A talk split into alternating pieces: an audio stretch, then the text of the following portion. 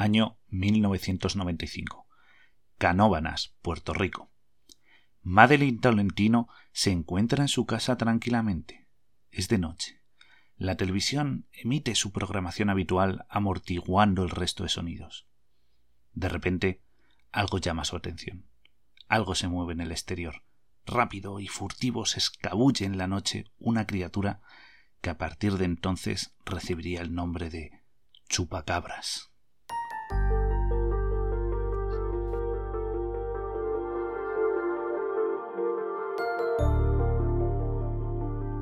Bienvenidos polizones una vez más al camarote del misterio. Hoy volvemos con un críptido, uno de esos animales que estudia la criptozoología, esa, entre comillas, ciencia que investiga animales de leyenda o de fantasía. En un programa anterior hablamos del monstruo del lago Ness y hoy vamos a hablar de otra criatura envuelta en misterio. Para empezar, aunque parezca un ser de leyenda, su creación es bastante reciente concretamente, como hemos dicho, en 1995.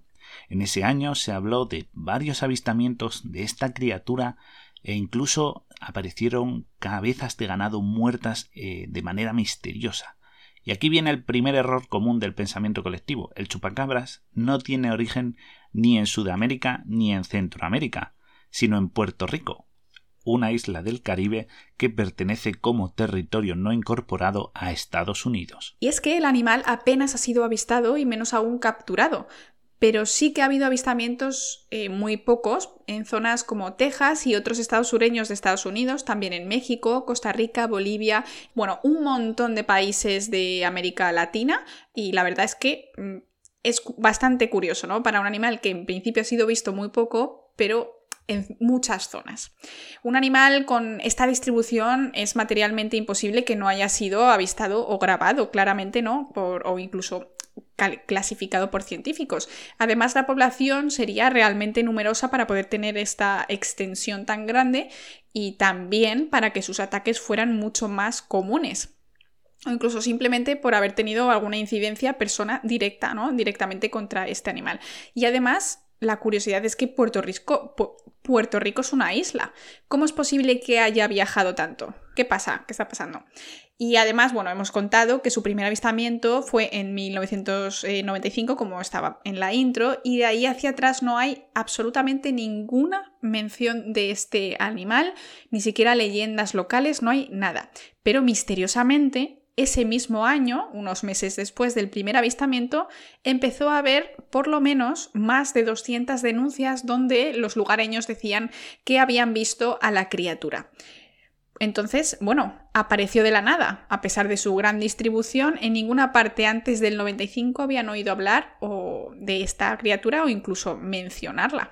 Y volvemos a lo mismo que dijimos con el monstruo del lago Ness. En un mundo digitalizado y con cámaras y móviles en todas partes, es extraño que no haya pruebas claras y patentes sobre este animal.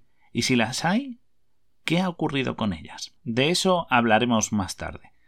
Pero vamos a escribir a esta criatura de la que estamos hablando hoy. Obviamente no tiene alas, por eso no nos es extraño que se haya distribuido tan fácilmente desde una isla. Pero lo que sí tiene el chupacabras es una altura relativamente baja, es una criatura pequeñita, como mucho llega al metro y medio, entre un metro y metro y medio. Y mm, según las descripciones se mueve de forma encorvada. En un principio se hablaba de que se apoyaba en las patas traseras, iba a, dos patas, ¿no? Era un bípedo. Y luego se empezó a mencionar de que era un cuadrúpedo que, bueno, pues que se movía un poco como así al trote y ya no tanto erguido. Esto se vio según evolucionaban los testimonios que hablaban de, pues, de este animal. Y la característica quizás más llamativa que tiene es su pellejo, ¿no? que se describe como grisáceo, de un color así como degradado, como piel quemada a lo mejor, y que no tiene pelo. Para ser un animal es curioso, es, no es peludo, en teoría lo que vemos es la piel desnuda e incluso se ha llegado a describir que tiene espinas en su lomo, unas espinas, unos pinchos saliendo de, su espalda. Pero bueno, quizás lo más llamativo y lo que da nombre a, este, a este monstruo, ¿no? Es la manera en que se alimenta, ya que aunque su cabeza, según se describe, tiene aspecto como de perro o de coyote con unos ojos grandes, este animal se alimenta de una manera bastante similar a la de los vampiros, ya que eh, por lo visto su aparato bucal es excepcional y le permite literalmente drenar la sangre de sus víctimas y dejarlas secas, siendo el ganado su, su presa favorita, de ahí su nombre, chupacabras. Hmm. Y es que aquí viene el segundo mito. El, resulta que la sangre no es tan nutritiva. Es cierto que es rica en hierro, pero una gran parte de ella es agua y entonces tiene muy poco valor nutricional. Y es que resulta que los humanos, nosotros, desde el pasado, hemos asociado la sangre a, pues, a esa fuerza vital, ¿no? Pero resulta que, claro, estos animales, si se alimentasen de sangre, tendrían que consumir una cantidad enorme, deberían estar constantemente bebiendo cantidades ingentes de sangre y además tener un metabolismo lento para que esto fuera viable. En resumen, eh, debería estar bebiendo muchísimos litros de sangre al día y esto sería insostenible porque no encontraría suficientes presas o habría tantos ataques. Entonces sería una amenaza real y no sería simplemente unos pocos avistamientos, ¿no? Entonces, pues como mucho han encontrado ocho ovejas muertas, que es una cantidad grande, pero no suficiente como para justificar que un animal o una especie se esté alimentando solo de sangre. Hablamos de un tamaño grande, hay especies que consumen sangre, como ciertos eh, murciélagos, sin embargo son muy pequeños y sus necesidades son mucho menores. Pero si ya hemos dicho que la distribución no tiene sentido y que su alimentación tampoco es coherente, ¿De dónde viene ese aspecto, esa criatura? Estéticamente, ¿cómo justificamos ese aspecto que, del que habló la primera persona que la vio y luego las posteriores supuestas grabaciones que hay? Bueno, pues. Un eh, poco. Es un poco tipo Gollum, ¿no, Guille? Sí. Por lo menos cuando iba en dos patas. Exacto, incluso. alienígena, incluso llegan a decir que era alienígena, un aspecto grisáceo, ¿no? Esos alien grises, de ojos grandes. Exacto. Pero la verdad, la explicación es más terrenal y más terrícola de lo que creemos. En primer lugar, vamos, vamos a hablar y vamos a explicar o a informaros sobre dónde fue descubierto en primer lugar, ¿no? En Puerto Rico porque entre los posibles candidatos eh, que tenemos en esa, en esa isla, dentro de su fauna local, podemos encontrar perros salvajes, que bueno, eso justificaría ese aspecto no de a cuatro patas y esa, esa movilidad que tiene a veces, ¿no? del que se habla, pero claro, en un principio hablaron que iba sobre dos patas. ¿Cómo podemos explicar eso? Bueno, pues en la isla se introdujeron hace años mono resus, que es un mono que aunque no es muy grande, sí que es verdad que se puede apoyar sobre las dos patas y de noche todo puede aparecer o confundirnos y crearnos esa idea de que es un bípedo, un, ser a dos patas que va, bueno, pues eh, acechando en la oscuridad. Pero en verdad tenemos un candidato perfecto que es una especie autóctona, esa sí que es autóctona de Puerto Rico, que es la utia. La utia es un roedor eh, que es primo de las chinchillas y de las cobayas, que puede llegar a medir hasta 50 centímetros y se hiergue sobre sus patas traseras, lo, cual aunque no llega a ese tamaño de metro y medio el que se dice, sí que da esa estética de animal extraño y bueno, pues puede dar de nuevo a la confusión y dejar volar la imaginación en medio de la noche. Sin embargo, hemos dicho también que se ha visto en zonas de México y Texas, donde un animal muy característico de esa región es el coyote, bueno, y también el zorro, lo cual explicaría por qué cuando se empezó a extender un poco la, leyenda, hablaron de un cuadrúpedo, porque en esa región no hay animales que se apoyen sobre sus dos patas, sino sobre cuatro. Y ahí de ahí la confusión. Exacto.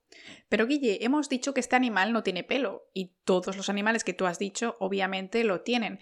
Así que yo os traigo una solución. Esto se puede explicar gracias a una enfermedad que seguro que os suena es la famosa sarna. La sarna o escabiosis está causada por un ácaro parásito que se llama Sarcoptes scabiei y es también conocido como el arador de la sarna. Es una enfermedad que en humanos causa mucho picor y también te aparecen pápulas y te, se te inflama la zona afectada ¿no? de la piel. Pero en animales lo que hace es que se, se debiliten y su salud va empeorando además, por supuesto, de causarles la pérdida de pelo, lo cual, Guille, ahora sí, explicaría ese aspecto, pues, lampiño, ¿no? De esta misteriosa criatura del chupacabras. Y esta enfermedad también sería además la causa de esta extraña manera de alimentarse, ¿no? De este animal. Veréis, Supongamos un perro o un coyote normalmente podría matar a una oveja o una cabra sin problemas. depende del tamaño del perro, ¿no? Pero debido a la sarna, resulta que estos animales estarían muy debilitados, incluso para una simple oveja, a las cuales pues les darían un mordisco en el cuello y no las matarían. Pero, como bien ha dicho Laura antes, se encontraron hasta ocho ovejas muertas. ¿Cómo es que eh, mueren estos animales? ¿Cómo es que se desangran? ¿Dónde está el secreto? Bueno, pues para empezar que sepáis que los, eh, los coyotes, los, los perros y tal, cuando atacan, muerden al cuello. Pero claro, sin la fuerza suficiente no llegan a desgarrar la garganta, simplemente lo que hacen es romper los vasos sanguíneos que se encuentran ahí. Y lo que, eso produce es una hemorragia interna que hace que el animal pues se desangre por dentro y fallezca. No llega a haber una herida patente porque lo que ocurre es todo internamente al animal. Y ahora diréis, pero si se desangra por dentro, en teoría la sangre debería seguir ahí.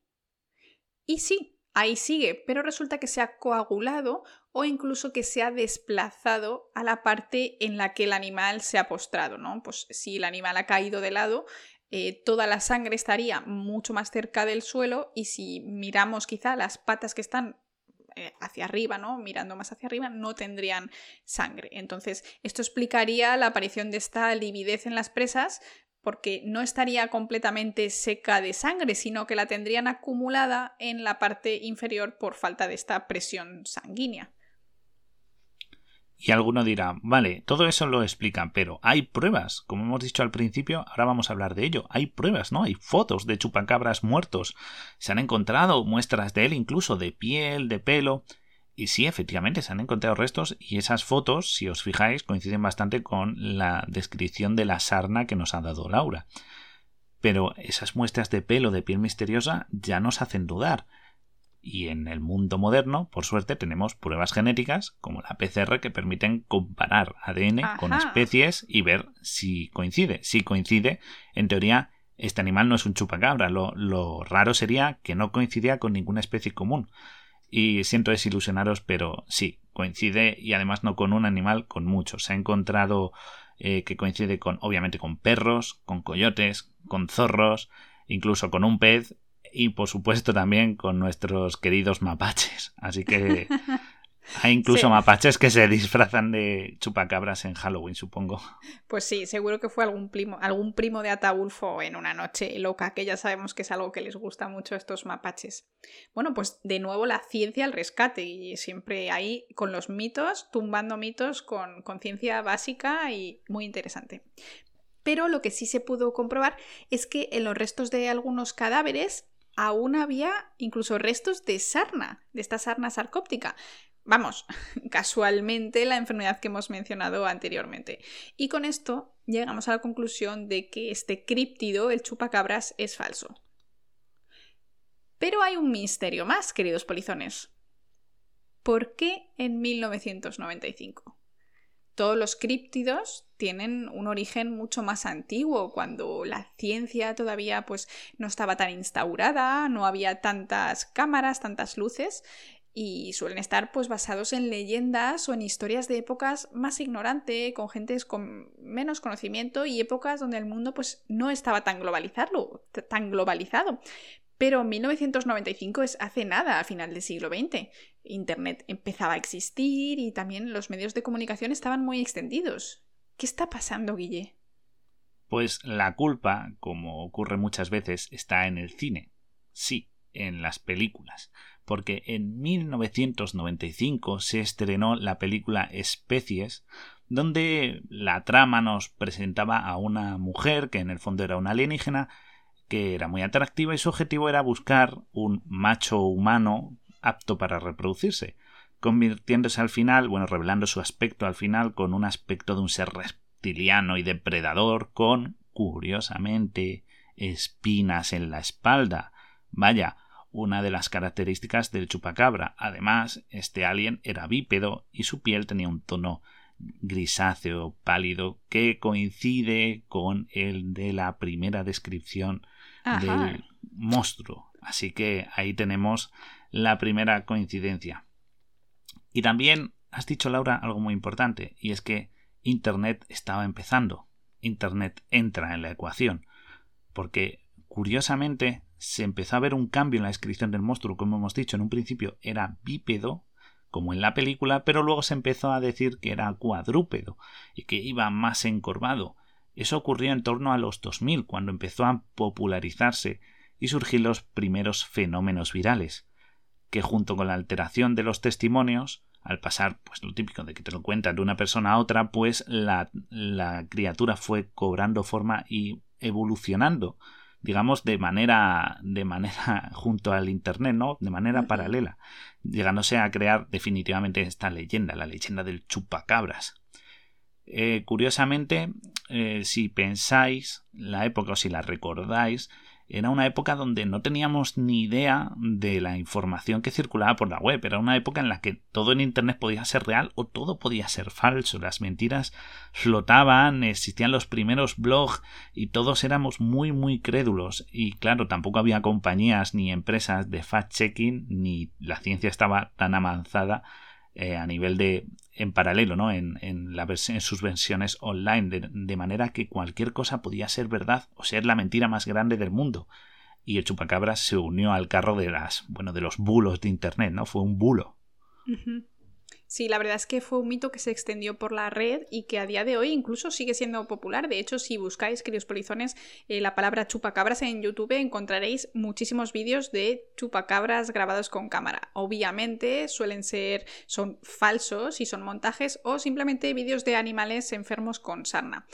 Pero lo que sin duda es cierto es que este misterioso animal es una víctima de su época y es una criatura que se hizo popular gracias pues, a la red de redes pero aún así es una leyenda con tirón, con tirón comercial, porque sí que es verdad que al unirse a este fenómeno no viral, eh, se ha podido utilizar en muchos medios y ha hecho apariciones, por ejemplo, desde el cine, con películas bastante cutres de serie B, o haciendo cameos en grandes éxitos como en los crímenes de Grindelwald, donde aparece en la primera escena ayudando a liberar a este malvado mago, y también, por supuesto, en televisión. En televisión ha hecho cameos en Expediente X, en la serie Grimm, en Scooby-Doo, en, en, series infantiles también, como Las macabras aventuras de Billy Mandy, o incluso en una de las favoritas de Laura, en el laboratorio de Dexter, donde aparece un chupacabra que se llamaba Charlie, curiosamente. Y fijaos que, obviamente, el mundo de los cómics no lo ha ignorado y los propios cuatro fantásticos tuvieron que enfrentarse a una horda de ellos en 2008. Como última mención, y es curioso porque esto es una manera de cómo las teorías se retuercen mal y se retuercen más, se complican más. Eh, si habéis jugado al videojuego Red Dead Redemption, al primero, al de Play 3, había un DLC en el que podías cazar a un chupacabras en la frontera con México. Lo curioso es que el año en el que se desarrolla el juego es 1911, muchísimo antes de la aparición de la primera, del primer avistamiento de esta criatura, con lo cual nos hace pensar que es una leyenda muy antigua y curiosamente es en México, no en Puerto Rico, con lo cual también nos desplaza geográficamente donde de dónde pertenece, ¿no? De cuál es su origen. Claro, y nos va creando una idea, claro haciendo todo esto como un poco más borroso, que no, no, sea tan claro como primer avistamiento tal, sino que empieza a hacerlo un poco más realmente como una auténtica leyenda. Claro, se va emborronando y se va convirtiendo en una enorme bola de nieve que empezó siendo un simple avistamiento de una señora en su casa y cómo se ha ido ampliando hasta crear esta imagen, ¿no? Este, este mm, digamos, concepto de un monstruo que acecha en la oscuridad matando al ganado, cuando en verdad pues es todo un simple, Un simple pues misterio sin, mm. sin, más complicación.